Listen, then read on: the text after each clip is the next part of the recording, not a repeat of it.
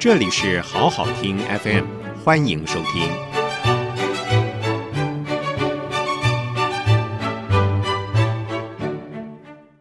Hello，听众朋友，大家好，我是谢金鱼，欢迎收听呃，我与旅读中国共同制作的《金鱼满堂》这个节目。我们这一期要聊的是《长恨歌》，七月七日长生殿。不知道各位小时候有没有读过《唐诗三百首》呢？这是一本由清代人采编而成的书，可能是很多人对于唐诗的第一印象。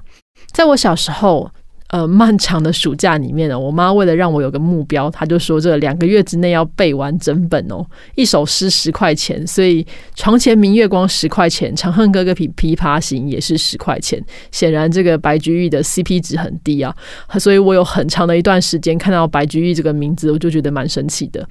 虽然后来呢，我因为研究的关系重读白居易，知道他这个平易近人的诗藏了很多可供挖掘的素材，所以才又慢慢的跟他和好。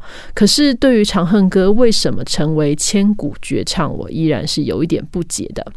从现代的观点来说，这个唐玄宗霸占儿媳，根本就是一个足以上社会新闻的超级丑闻哦。杨贵妃后来与这个唐玄宗形影不离，又不让，不得不让人怀疑她是不是有点这个斯德哥尔摩症候群？要不然你怎么会爱上一个大自己三十多岁又曾经是公公的男人呢？事实上，这个杨贵妃的少女时代并不是太愉快。他的父亲早亡，所以他被叔父所收养，寄人篱下多年。这个杨氏家族啊，其实早一直都是产生产美女出名哦，所以他并不算特别起眼。在姐姐们陆续出嫁之后。刚好这个唐玄宗跟武惠妃所生的爱子寿王选妃，武惠妃呢出身武则天的家族，这个杨家刚好又是武则天的母家，武杨两家的关系本来就相当的亲近，可能是因为这个关系，就选择了杨贵妃成为寿王的王妃。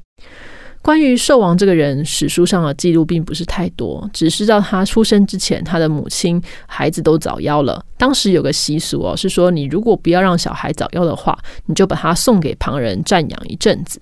所以寿王早年其实是被寄养在他的伯父宁王的家里。直到长大之后才回到宫中，所以虽然同样是寄人篱下，但是寿王的这个童年显然幸福很多。他的养父母非常疼爱他，这个养母宁王妃啊，甚至亲自哺乳，对外也只说这是我亲生的小孩啊，后来才告诉他身世。等到寿王恢复皇子的身份之后，就不得已的这个卷入了夺嫡之争啊！为了帮他扶上这个大位，他的妈妈武惠妃甚至不惜陷害太子来达成目的。一时间，这个腥风血雨，皇室父子兄弟反目成仇啊！唐玄宗听说是轻信了武惠妃的话，所以赐死了太子。此后，这个后宫就开始闹鬼啊！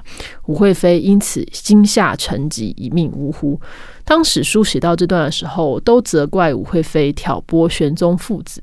但这固然是一个母亲的私心啦。可是各位要想想，这玄宗这时候大概是五十多岁哦，其实不到那种昏聩不明的时候，太子却已经成年了。所谓这个天无二日，皇帝跟太子之间这种相依又竞争的关系，本来就是很容易擦枪走火的。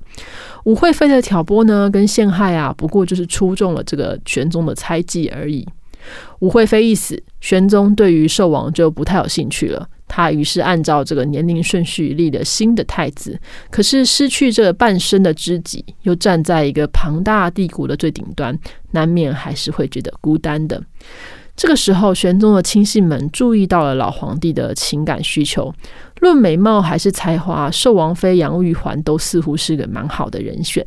毕竟那时候唐代的大家闺秀并不是每个人都懂音乐，而且舞蹈一般认为是这个舞技啦、伶人们的事情，所以懂得的女性并不多。能够跳、能够跳得好的当然是更少了。但考虑到玄宗身边其实有很多专业的演奏者啦、技师啦、舞娘啊，所以重点可能不在于这个技术，而在于品味。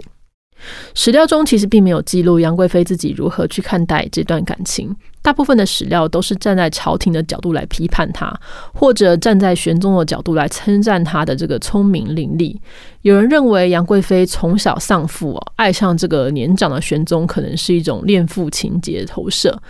但我个人是认为，一开始杨贵妃其实确实是弱势的，因为当时的局势对她这个前夫寿王是相当不利的。你看这个杀身之祸，因见不远，就算玄宗是强迫她了，她也是无法反抗的。换言之，你说她红颜祸水啦，魅惑君王啦，其实并不公平哦。她当时还蛮年轻的，如果论心机啦，论势力，是怎么都斗不过玄宗这个老狐狸，所以一定是玄宗主动而且强势的安排了一切，把她从寿王妃变成了杨贵妃。从玄宗的角度来看啊，或许他在面对自己的这个情绪还有生理上的压力，这个时候他过去相信的这些人呐、亲信的大臣兄弟姐妹都去世了，跟他有过深交的人是寥寥无几，这种孤寂感真的非常强烈哦。杨贵妃的出现可以说刚好填补了他这个心中的一个大洞。青春美貌、具有品味跟技艺的杨贵妃，对于进入了这个男人的更年期，而且焦躁易怒的玄宗来说，既是一种刺激，也是一种证明哦。证明什么呢？证明她还有爱的这个能力哦。所以，这个活泼聪明的女孩子，也让她变得年轻起来了。如果说这段感情的一开始是玄宗强迫了贵妃，那后来好像就慢慢渐趋平等。尤其贵妃并没有孩子，她不太可能像会武惠妃这样子为了夺权闹出政变，顶多就是认些养子养女认着玩呐、啊。所以这一切让玄宗非常的开心。这段时间里面，大概就是《长长恨歌》前半段关于杨贵妃如何专宠的部分啊。当然，感情是没有一帆风顺的哦。这杨贵妃处境很强啊，传说她为了杜绝其他年轻正妹接近皇帝，就把这些美女驱赶到离宫当中。而后也因为他的姐妹们很常入宫来陪伴他，结果没想到其中一个姐姐竟然是他的小三。这贵妃跟玄宗大吵一架，气得离宫出走。在唐代，如果你没有得到皇帝的许可就离开皇宫，是可以被问罪的哦。可是等了几天，等不到杨贵妃，玄宗也是觉得好像拉不下脸来求和，就烦躁不安呢、啊。这时候，他身边的大太史谏养高力士就出马这收银呀搓汤圆，说好说歹半天之后，终于劝得这个杨贵妃回头，然后为了保存皇帝的颜面，夜深人静的时候迎接他来回宫。这段故事的结局，就是以安史之乱告终。当时呢，这天下大乱，唐玄宗带着杨贵妃要逃往四川，在马嵬坡的时候，因为太子等人策动了兵变，而要求杀掉杨氏家族。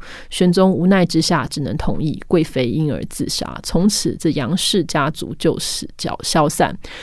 白居易以“花店为地无人收”形容贵妃身后的这个惨状哦，因为身为他这个贵妃的身份，如果寿终真寝啊，这些事物会分送给他身边的亲友当纪念，其他就随他入土。既是无人收，就显出他身边这个人啊，都作鸟兽散的这种凄凉的情况。这些情景呢，有可能有一部分是事实哦，因为贵妃的亲信未必来得及跟她一起跑走嘛。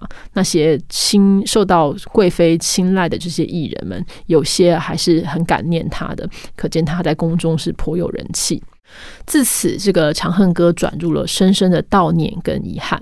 跟前半部的繁华奢靡相比，后半部的这个凄清寂寥更显得深刻。皇帝在四川的每一步都在悔恨那一天的决定，回到长安之后的每一天呢，都在提醒他说：“你已经失去所爱。如果没有后面的这个思念呢，那《长恨歌》就跟元稹的另外一首诗叫《镰昌宫词》一样，只是怀古跟借古讽今而已。但是《长恨歌》的最后，他转化汉武帝寻访李夫人魂魄的故事，把汉皇跟玄宗合而为一。当林琼道士奉命去寻访贵妃的时候，他发现贵妃不在天界，也不在幽冥，栖身于海外仙山之中。也就是说，他并没有得到安息，所以没有去到灵魂的归宿。当道士与贵妃相见的时候，贵妃这一生就是为着这个男人活着，最后也为他而死。可是他没有恨哦，他还是怀念着、挂念着玄宗。为什么？为什么玄宗在行将就木之际，还是要再见贵妃一面？为什么这个杨贵妃死后仍然不得安息？《长恨歌》直到最后才解开这个谜底。因为在某一年的七月七日那一天是宫女们乞巧的日子，玄宗带着贵妃来到长生殿中，当着长长生殿里供奉的祖先画像起誓，两个人不论生前死后都永不分离。原来有一个誓言是超越生死的，它甚至超越王朝的兴衰。这可能是中国文学史上第一次有人把爱情放到这个高度，因为这样崇高的爱情是政治斗争和血淋淋的兵变都无法撼动的。于是《长恨歌》就留下了永恒的遗憾。他说：“这个世界有一天会结束，但爱情不会，所以遗憾。天长地久有时尽，此恨绵绵。”五崛起。谢谢收听，请继续关注好好听 FM，记得帮我们分享给您的亲友，祝大家平安健康。